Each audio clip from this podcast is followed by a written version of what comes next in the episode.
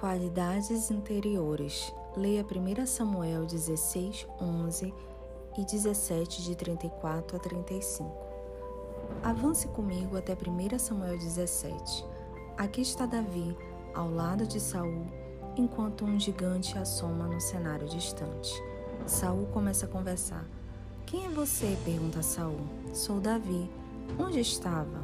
Com as ovelhas de meu pai. Você não pode lutar com esse filisteu, não passa de um menino. Embora um simples adolescente, Davi responde sem hesitação. Teu servo toma conta das ovelhas de seu pai. Quando aparece um leão ou um urso e leva uma ovelha do rebanho, eu vou atrás dele, dou-lhe golpes e livro a ovelha de sua boca. Quando se vira contra mim, eu o pego pela juba e lhe dou golpes até matá-lo. 1 Samuel 17, 34 e 35 Onde Davi encontrou tanta coragem? Ele aprendera isso sozinho, diante de Deus. Que tipo de homem é esse Davi? Um homem que vive na realidade, um homem que permaneceu responsável quando ninguém estava olhando. Golias não era um inimigo tão poderoso assim. Por quê? Porque Davi tinha matado leões e ursos enquanto ninguém estava por perto. Ele estivera enfrentando a realidade antes de tomar posição contra Golias. Davi pode ter vivido há séculos, mas as coisas que podemos aprender dele são tão atuais quanto o nascer do sol esta manhã.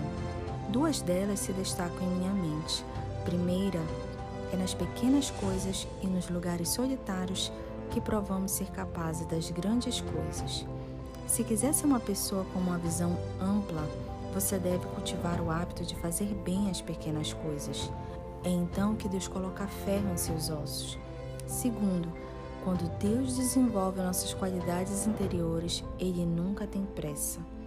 Quando Deus desenvolve o caráter, Ele trabalha nisso durante toda uma vida. Deus não se precipita.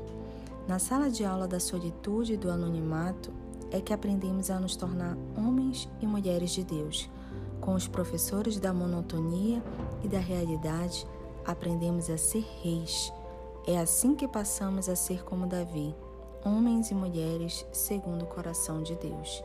Este é um devocional do livro Dia a Dia com os Heróis da Fé, de Charles Swindoll.